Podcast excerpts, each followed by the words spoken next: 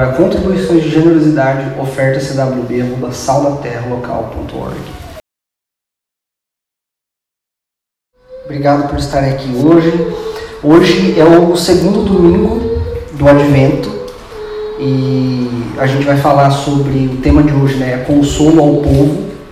A gente teve o primeiro na semana passada e vão ter mais até o quarto. Então são quatro domingos. E o nosso tempo de hoje é baseado em Isaías 40. E Isaías ele vai profetizar é, o consolo de Deus ao povo de Israel. Que é basicamente isso aí que ele, que ele fala durante todo o livro. Mas antes, eu acho que a gente precisa relembrar o que é o advento. E o advento vem do latim, informação que eu trago aqui, do latim adventus, que significa chegada ou o que está por vir.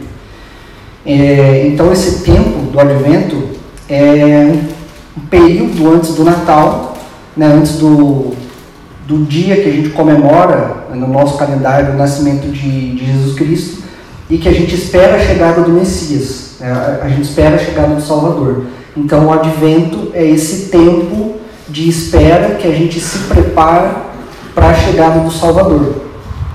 E, e aí a gente vai durante um mês, né, 28 dias, basicamente, é, vivendo isso diariamente. Né? A gente vive aqui, são quatro domingos, mas isso é vivido ao longo de quatro semanas. É, é uma coisa que muitas vezes na igreja protestante brasileira não é muito comum, mas a gente vive isso aqui.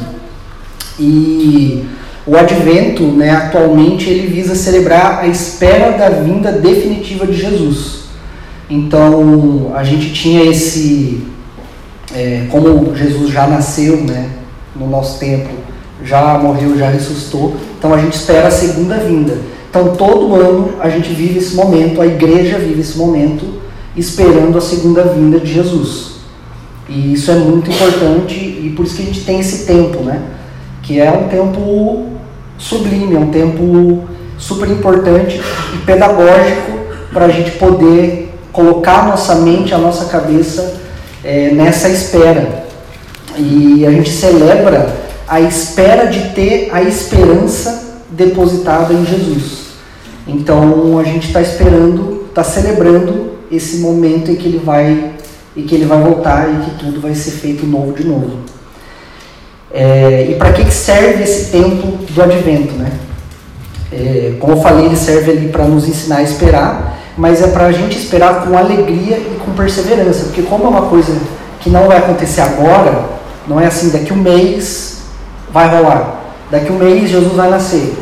É uma coisa que a gente não sabe quando vem e a gente vai passar décadas e séculos e não sei quanto tempo. Né? A igreja vai ver esse momento por muito tempo é, até Jesus vir pela segunda vez. Então, por isso que a gente é, precisa aprender a esperar com alegria e perseverança.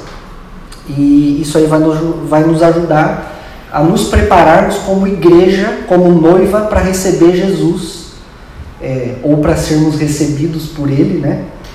É, quando Ele vier para reinar definitivamente. E Isaías é uma dessas figuras do advento.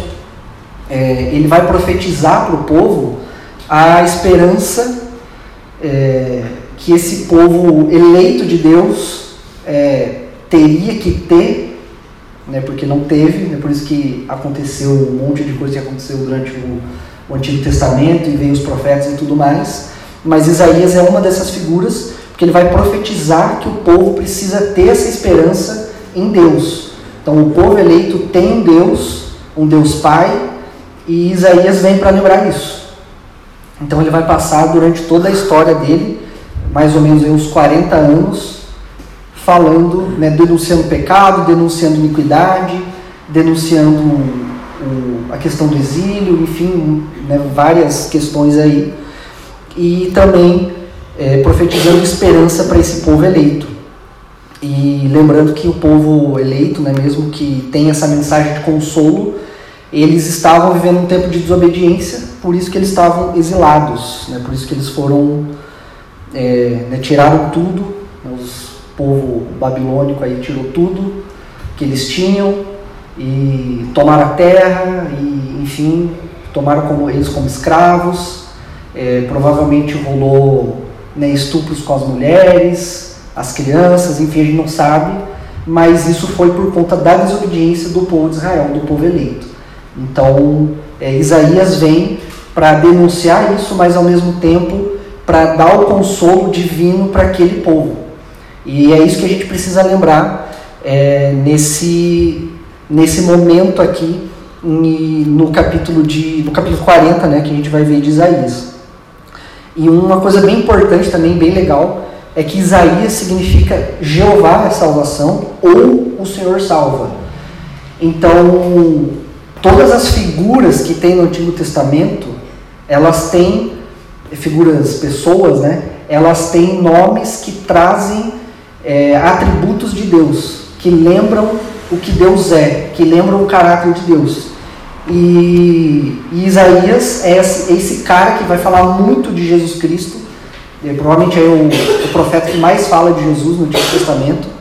E ele vai realmente falar que Jesus, né, que o Jeová é a salvação. Então a gente precisa, o povo precisava olhar para Deus, visando que ia vir o Messias para resgatar eles. Então a gente está nesse contexto todo aqui de bagunça dentro do povo de Israel, né, onde eles estavam sendo escravizados, é, vários reis passaram por ali e, e dominaram eles, né, dominaram o povo e tudo mais. É, mas Isaías veio, ele vem para falar: ó, vocês desobedeceram, é isso mesmo, mas Deus vem para consolar, o Deus Pai vem para consolar. É, e o primeiro capítulo de Isaías, eu vou ler aqui para gente, você não precisa ler se você não quiser. Mas o, no primeiro capítulo de Isaías, é, Deus vai condenar todas as iniquidades possíveis que o povo de Israel e de Judá estavam né, vivendo nesse tempo aqui. E inclusive o culto deles, inclusive aquilo que eles estavam prestando para Deus, que eles achavam que estava certo. É, então eu vou ler alguns versículos aqui, mas é só para a gente ter um contexto. É, então, no capítulo 1 de Isaías, no versículo 4 até o 6, ele vai dizer assim: Ai dessa nação pecaminosa, povo carregado de iniquidade, raça de malignos, filhos corruptores, abandonaram o Senhor, blasfemaram do, Santo de Israel, voltaram para trás. Por que a vez de ainda ser feridos, visto que continuais em rebeldia? Toda a cabeça está doente e todo o coração enfermo, desde a planta do pé até a cabeça. Não há nele coisa sã, senão feridas, contusões e chagas inflamadas, umas e outras não espremidas, nem atadas, nem amolecidas com óleo. Então ele está dizendo que está é, tudo impregnado de doença, está tudo podre, o corpo inteiro está podre, e é essa é, e é essa analogia que Paulo vai fazer no Novo Testamento, que a igreja é um corpo, então a gente vê que aqui tem um corpo que é o povo que está completamente podre pelo pecado. E no versículo 11, é, ele fala assim: De que me serve a mim a multidão de vossos sacrifícios, diz o Senhor? Estou farto dos holocaustos de carneiros e da gordura de animais cevados, e não me agrado do sangue de novilhos, nem de cordeiros, nem de bodes. Então todo o culto que esse corpo podre está prestando a Deus é, não serve para nada. Deus já está farto desses holocaustos, desses sacrifícios. Então é esse momento é, super difícil que o povo está vivendo, por conta da desobediência, por não ter ouvido a Deus, por não ter ouvido aquilo que Deus tinha trazido para eles. É, então, né, Isaías já começa assim o livro, dando essa palavra no povo e, e aí ele vai seguindo né, com outras palavras, outras tantas, é, com algumas mensagens de consolo ao longo do livro. E quando a gente vai para Isaías 40, agora sim eu quero que a gente abra lá, por gentileza, se vocês puderem abrir as suas Bíblias na igreja.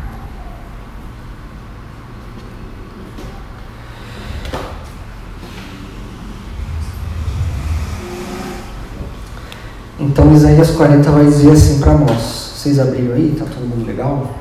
Beleza.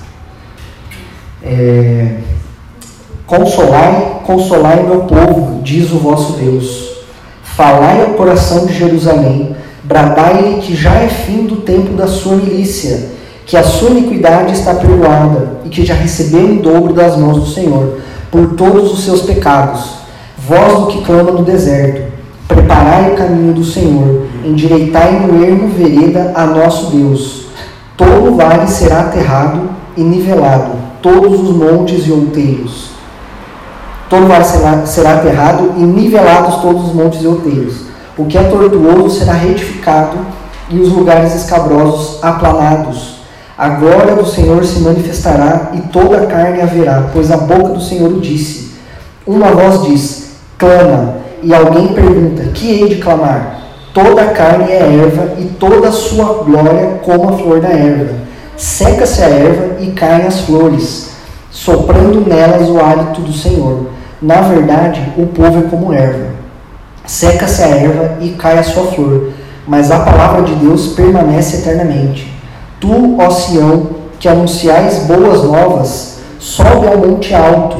Tu que anuncias boas novas a Jerusalém, ergue a tua voz fortemente, levanta, não temes, não temas e dize às cidades de Judá: Eis aí está o vosso Deus.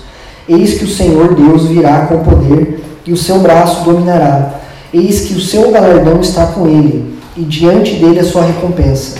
Como pastor apacentará o seu rebanho, entre os seus braços recolherá os cordeirinhos e os levará no seio as que amamentam, ele guiará mansamente. Vamos orar? Deus, obrigado pela tua palavra, obrigado por esse espaço onde a gente pode se reunir e falar do Senhor e louvar, cantar música, é, ouvir o que o Senhor tem a dizer na Bíblia, conversar com os irmãos, abrir o coração. E eu quero te agradecer também pelas pessoas que o Senhor trouxe aqui hoje que o Senhor também possa abençoar quem não veio, Ítalo, Débora, que a tua mão, o teu Espírito esteja com eles lá, em nome de Jesus. E que o Senhor fale aos nossos corações nesse momento, assim como o Senhor já tem falado até aqui. É, que essa, essa palavra sublime de consolo realmente seja uma palavra de consolo ao nosso coração, que vive no meio desse caos, dessa sociedade é, super bagunçada, desse mundo caótico, que a gente possa conseguir te ouvir, conseguir se prostrar diante do Senhor, em nome de Jesus. Amém. Então, sobre esse texto aqui, o ponto que eu quero trazer é um e somente um, que é o consolo de Deus ao povo. Então, não é um consolo individual, é um consolo para o povo, para todo mundo é, para um grupo de pessoas. Né? Aqui é, sempre que. O que, que aconteceu? Vamos voltar um pouquinho na história. Jesus cria o ser humano, Adão, Eva, acontece lá, ele dá os mandamentos, fala para eles reproduzirem, encherem a terra, trabalharem, etc e tal. O pecado vem, rola toda aquela bagunça, vai se desenrolando, cidade, né, Caim constrói a cidade porque ele quer, e aí vem, é, vem o pessoal todo aí, vem Noé, vem Abraão, enfim, e que são ungidos do Senhor, né, que são pessoas escolhidas pelo Senhor, e começam, né, e Deus promete a Abraão um povo.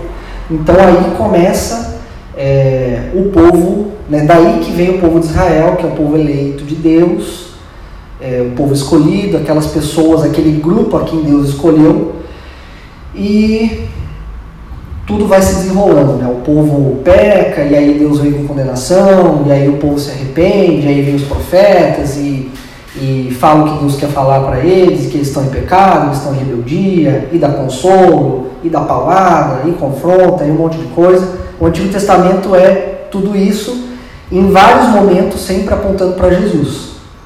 Não é diferente aqui é, no livro de Isaías. É, mas Isaías Obviamente, assim como tantos outros profetas, eles foram escolhidos e ouviram de Deus o que Deus queria falar com o povo, com a igreja, com aqueles escolhidos por Deus. Então, a denúncia do pecado, é, a certeza da condenação pelo pecado, é, os exílios, as terras destruídas e tomadas, é, mensagens de acolhimento, de consolo, de esperança, promessa da vinda do Messias, tudo isso foi falado para Israel, Israel, foi falado para Judá, né, quando rolou essa separação aí.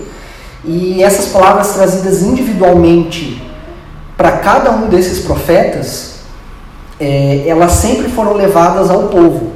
Elas nunca, né, a palavra que Deus fala com cada um individualmente não era retida para eles, mas eles tinham, é, além do, né, da, do direito de falar isso, eles tinham um dever, né, eles tinham só obrigação, era um mandamento de Deus falar com o povo através dessas pessoas escolhidas.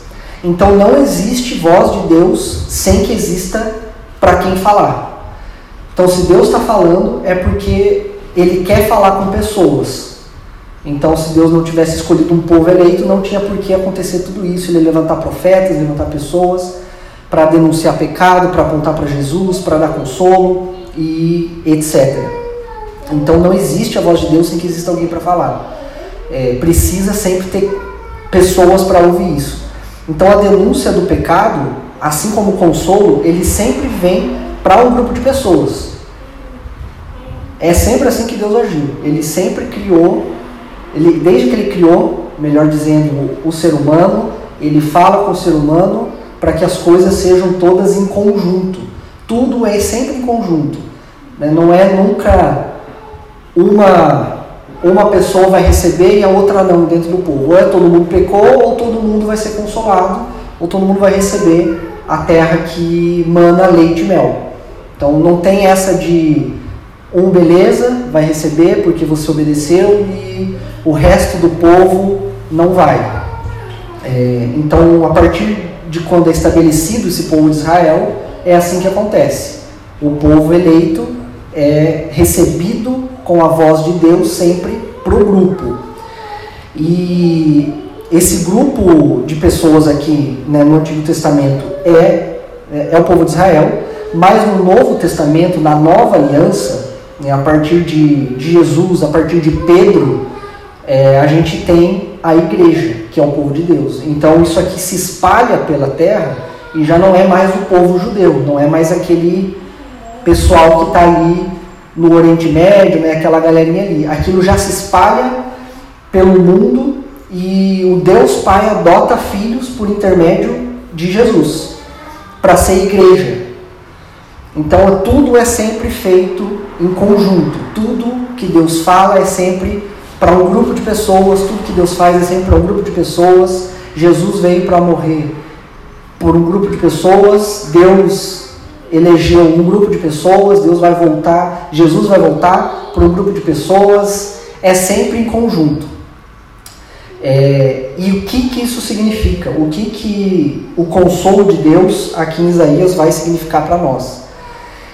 Que só dentro da igreja, a igreja católica universal, você individualmente tem consolo.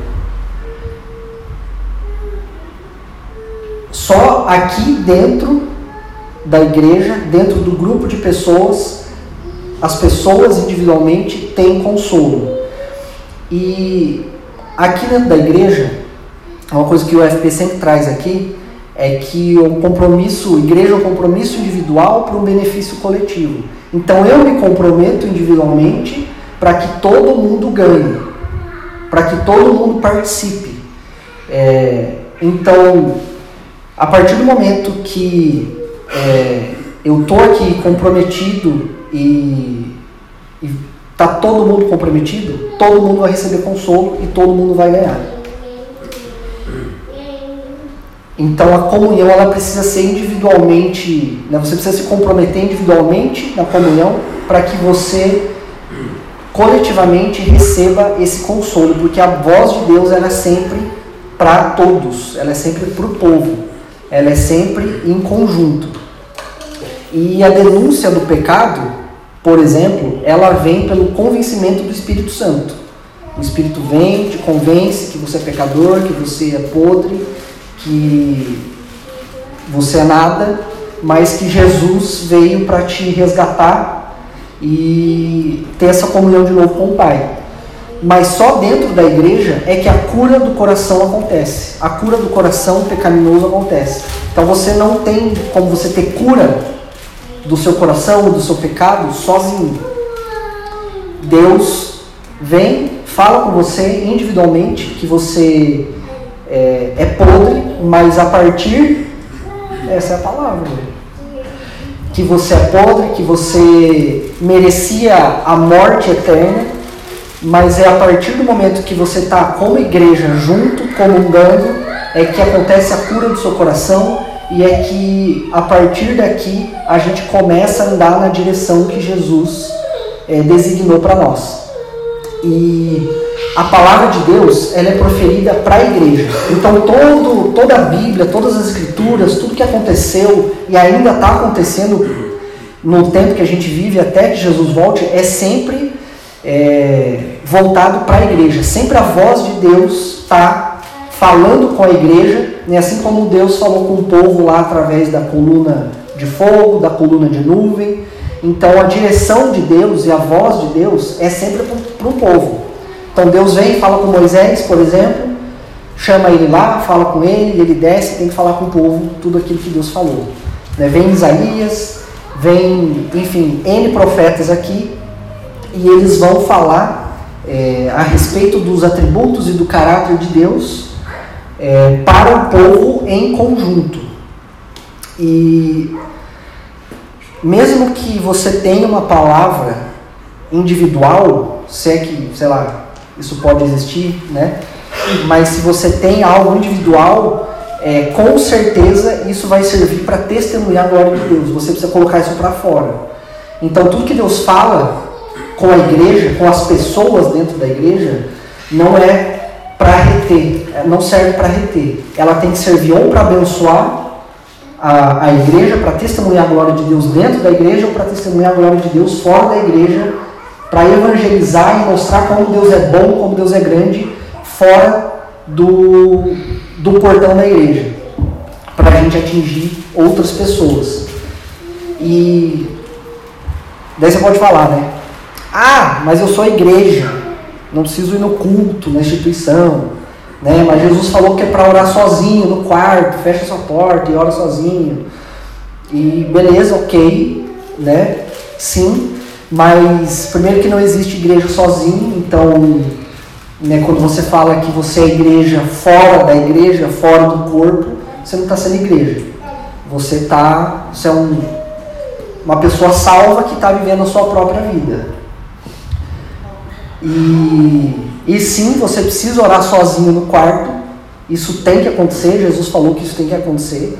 Mas ele fala assim: que quando orar, a gente precisa falar: Pai nosso que estás no céu, santificado seja o teu nome, venha o teu reino. Vamos ler esse aqui junto? Vamos ler? Vamos abrir em Mateus. É Mateus 6. Mateus 6, 9.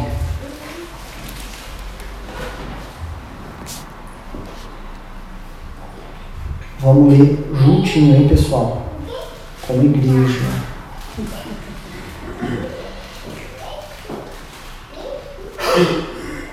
Vocês abriram aí? Sim. Então vamos lá.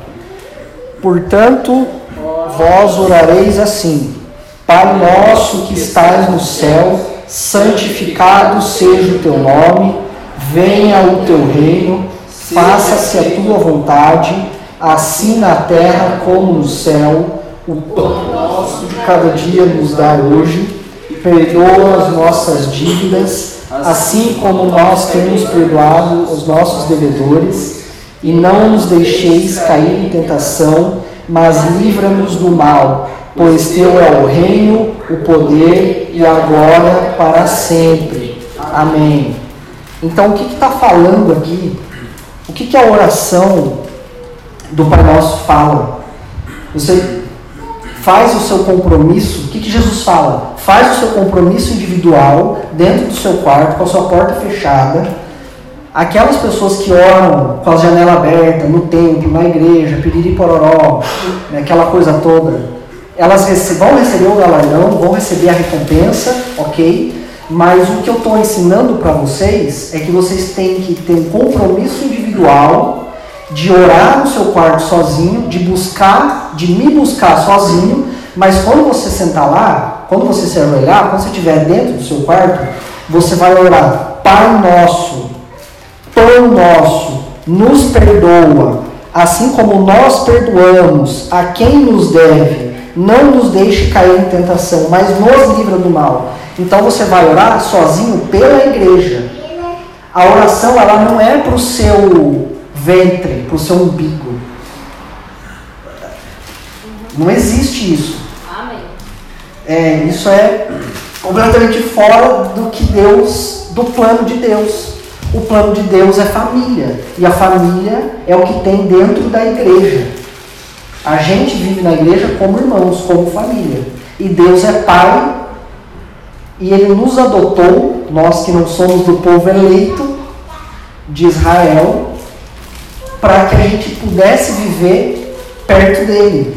Então, sempre que Deus denuncia pecado, ele vai denunciar pecado para a igreja. E se Deus apresenta consolo, ele vai apresentar consolo para a igreja.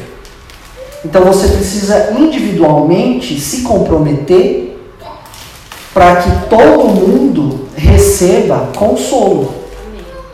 E o tempo do advento é que a igreja reunida, nesses 28, 30 dias, um mês aí, a igreja reunida receba o consolo e espere de Deus e espere com a igreja comungando Jesus voltar.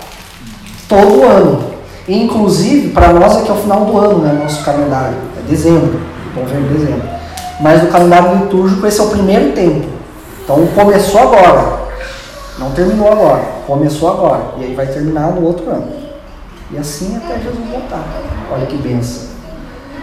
Então quando a gente ora e se compromete individualmente, Deus vem para o povo. Então você vai orar pelo seu. É legal você pedir as suas coisas, você pedir o seu carro, o, o Peugeotzinho, eu quero um Peugeotzinho. A gente, né, é legal a gente pedir. Deus é pai, ele não é padrasto. Falou o filho de padrasto, né? Mas é, Deus é Pai e a gente pode pedir essas coisas. Só que se Deus te deu, você vai ter que compartilhar com seu irmão. Não tem jeito. É isso. E se, vo se você ora por uma coisa para você, você vai ter que compartilhar com seu irmão. Então você não ora por isso. Não pede. Amém. Não pede. Glória a Deus. Glória a Deus, né?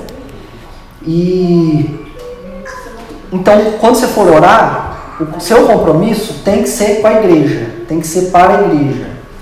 Então você vai orar pelo seu pastor. O Porsche fala uma coisa bem legal, eu gosto muito dele. E ele fala assim: é, quando você for orar, você ora lá no seu quarto e você ora pela, pelos seus irmãos, e você ora pelo seu pastor, você ora pelas pessoas da igreja, e você ora, você não sabe o que orar. Poxa, eu não sei o que orar leia Efésios e ore Efésios para o seu, pro seu pastor, para os seus irmãos, para a sua esposa, para o seu marido, para os seus filhos. Ore a Bíblia para as pessoas. Então, a partir do momento que a gente olha para a Bíblia, olha para as Escrituras, olha para aquilo que Deus já revelou aqui, a gente profetiza na vida da igreja individualmente para que a igreja se beneficie coletivamente. Então nada do que a gente faz sozinho é para nós. Tudo que a gente faz tem que ser compartilhado com a igreja.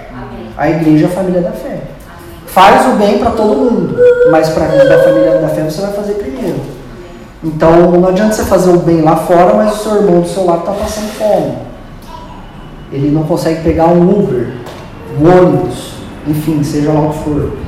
Então a gente precisa entender que o consolo de Deus, que vem em Isaías 40, e a espera que a gente vive no advento, ela está sendo vivida em conjunto, em igreja. No verso Vamos voltar aqui para o Isaías 40. No verso 3, ele vai falar assim: Voz do que, voz do que clama no deserto, preparai o caminho do Senhor, endireitai no ermo vereda nosso Deus. Então, voz que clama no deserto, João Batista. Que, que, qual que é a missão do João Batista? Que ele tem um compromisso individual com Deus para abrir o um caminho para Jesus, para Jesus vir e a partir. É, é, tudo uma coisa só, gente. É tudo uma coisa. A Bíblia, desde Gênesis 1 até Apocalipse, é uma coisa só. É uma história. Não dá para. Não dá. É uma história só. Então João Batista vem e ele abre o caminho. E, e a partir do momento que ele abre o caminho para Jesus vir, ele está fazendo isso em benefício não dele mesmo, em benefício coletivo, para que a partir de então seja instituída a igreja. É sempre assim, tudo, tudo na Bíblia é igreja. É igreja, comunhão e Deus abençoando a comunhão. No verso 11, Isaías está falando assim. Na verdade, é, é Deus que está falando. Mas vamos lá. Como pastor apacentará o seu rebanho, entre os seus braços recolherá os cordeirinhos e os levará no seio as que amamentam, né, as ovelhas que amamentam, ele guiará mansamente. Então, o que está dizendo aqui nesse verso 11? E a gente precisa lembrar uma coisa: que essa palavra é para o povo, é para a igreja, não é para quem está fora da igreja. Se a pessoa está fora da comunhão, não serve para ela, é para quem está em comunhão. A não ser que ela precise ser evangelizada de novo. Mas isso aqui é para quem está em comunhão. Então, o pastor, que é Jesus, o bom pastor, o pastoreio de Jesus, ele faz quatro coisas que está escrito aqui. A primeira, apacenta. Então, como pastor, apacentará o seu rebanho. A segunda, é, ele recolhe, recolhe as ovelhas para si. Então, entre os seus braços recolherá os cordeirinhos. A terceira, os levará no seio. Então, ele guarda as ovelhas, ele guarda a igreja com ele. E a quarta, ele guiará, as que amamentam, ele guiará mansamente. Ele guia e conduz cada ovelha, cada pessoa, cada membro da igreja, membro do corpo, cada irmão. Então, essa palavra de Isaías 40, assim como tantas outras, é para a igreja. E o verso 11 fala como Jesus faz isso dentro do pastoreio. E Jesus é um bom pastor, e ele vai apacentar, ele vai recolher as ovelhas para si, ele guarda essas, essas pessoas, essas ovelhas, e ele vai guiar cada pessoa no caminho que deve andar. E, gente, o pastoreio de Jesus, ele só acontece na igreja, ele não acontece sozinho. Amém. Se alguém se diz crente, mas está fora do corpo, vive sozinho, não está na igreja, não está na instituição, não está aqui dentro, vivendo domingo a domingo, a construção, porque a relação ela não é assim. Poxa, vou domingo e, cara, vai ter uma super comunhão lá. Eu vou sair de lá legal, abastecido. Não é, cara. Não é assim que funciona. E é uma construção. A gente até falou na. Que foi? Na diáspora, na quarta-feira, que a, o sermão que a gente prega domingo a domingo aqui, todas as, as séries, né? As séries no domingo, o catecismo na quarta-feira, é uma construção do conhecimento que a gente está construindo como igreja. Então a gente está estabelecendo é, estabelecendo não, a gente está construindo na base que é a Bíblia, que é a Escritura, esse prédio como igreja. A gente está construindo isso junto. E é uma coisa que leva tempo. E, esse, e é isso que Jesus faz com a igreja. E leva tempo.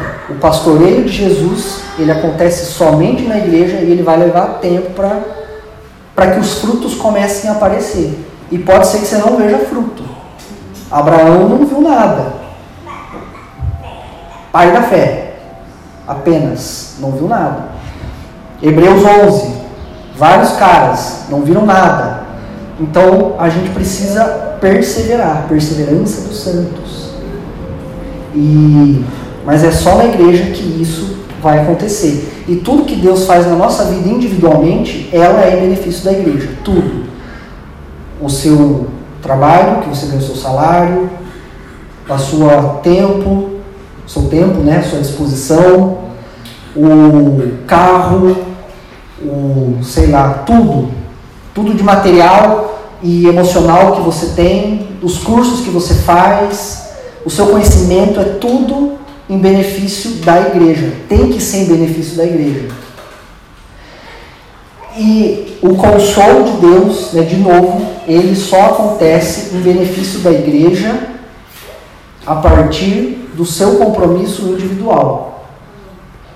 Deus vai consolar e a gente está esperando a vinda de Jesus, mas isso vai acontecer de uma forma que todo mundo precisa se comprometer. Se um não se comprometer, a gente precisa chamar esse um e vem cá. Tem 100 ovelhas, uma foi embora. A gente tem que ir lá pegar essa pessoa e trazer de novo, cuidar dela, para ela ser parte do corpo, ela completar o corpo. Sem ela não vai fazer sentido. Então a gente precisa disso. Se tem alguém que não consegue caminhar no mesmo ritmo, a gente precisa trazer um pouquinho para perto. Mas isso é só dentro da igreja, gente, dentro da igreja. Não dá para viver sozinho. É impossível. Eu falo isso porque eu experimentei, ok? É, lugar de fala, lugar de fala. Então, por isso que a ceia, a ceia do Senhor, cara, tem até uma taça, um pão para pegar aqui. Benção, né? Por isso que a ceia do Senhor é um rito, um ritual, um sacramento pedagógico. Ele vai lembrar domingo após domingo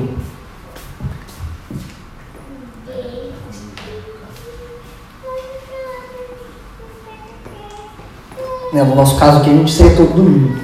Então, domingo após domingo, em outros lugares, mês e mês, enfim, mas é um rito que toda vez que você faz, ele é pedagógico.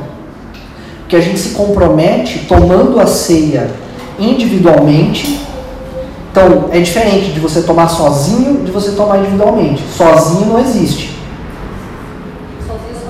Sozinho não existe. Dentro da igreja não tem sozinho. Você quer viver sozinho, você vai para fora, você sai, você vai para outro lugar. Aqui não, não existe sozinho. E individualmente tem a ver com o indivíduo, o compromisso do indivíduo. Então, o indivíduo, pessoa a pessoa, toma a ceia, se compromete, discerne o corpo, todo aquele rolê que a gente sabe, é, tem o compromisso de dar tudo de si para Jesus e a partir do momento que você faz isso, a igreja se beneficia da sua vida, você se beneficia da vida do outro e compartilha tudo. Né? Atos é isso, e a gente precisa viver isso de novo. E, e esse compromisso de tomar a ceia todo domingo, que é muito didático, que vai nos ensinar a compartilhar, vai nos ensinar a ter compromisso e dividir o pão e ter comunhão e orar junto e tudo mais, é sempre em prol do reino. E o reino não para de expandir. E a ceia ela vai nos lembrar disso, que a gente não para de expandir, a igreja não para de crescer, nunca vai parar. A igreja não tem lugar, a igreja não tem casa, a igreja está aí. É isso. E a gente vai tomar a ceia juntos com esse compromisso individual até que ele venha, sendo consolado por Deus, recebendo a palavra individual para compartilhar com os irmãos. Se há uma coisa muito específica, muito única, você precisa testemunhar isso para alguém. Não, não tem como ter voz de Deus sozinho, é, sempre com a igreja, sempre junto. E a ceia, além né, de ser esse tempo onde a gente divide a vida aqui, a gente senta na mesa e cada um olha no olho do outro, cada um esbarra os braços no braço do outro. Né, sabe quando vai sentar e o outro fica assim abrindo as asinhas? É um saco, mas acontece e é assim que tem que acontecer. Tem que rolar. a gente precisa ter um esbarro com o irmão. A gente precisa saber que o irmão está do lado. E tanto para o confronto, tanto para a demonstração, quanto para saber, cara, eu não estou sozinho. Eu tenho igreja, tem gente que pensa igual eu, tem gente que quer a mesma coisa, tem gente que foi salvo assim como eu, tem gente que era podre, que era morto e agora vive igual eu. E é só na igreja que a gente vai viver isso. E esse momento de ceia, ele é confronto e ele denuncia o pecado, porque se não tem pecado, não precisa ter ceia, porque a gente não precisa lembrar da morte de Jesus. Então ela vai nos ensinar domingo após domingo que é, é, é esse é, essa denúncia do pecado, essa denúncia do nosso coração podre, mas também é consolo, porque a gente está celebrando que Jesus vai vir. Não, a gente não está só lembrando na nossa memória que Jesus veio, mas a gente celebra que Jesus vai voltar. A gente não está é, tendo um funeral e olhando para o morto falando, poxa, era bom quando ele estava aqui. Não é isso. A gente está junto na mesma mesa, olhando para Jesus, falando, ele, ele vem, ele vai voltar. E o advento é isso. E o consolo ao povo de Deus, à igreja, no tempo do advento, é isso: é a celebração da vinda de Jesus Cristo para resgatar a noiva, resgatar a igreja e construir novos céus e nova terra, nova Jerusalém, e tudo vai ser muito legal. E o consolo só tem, só existe nesse grupo de pessoas que é a igreja.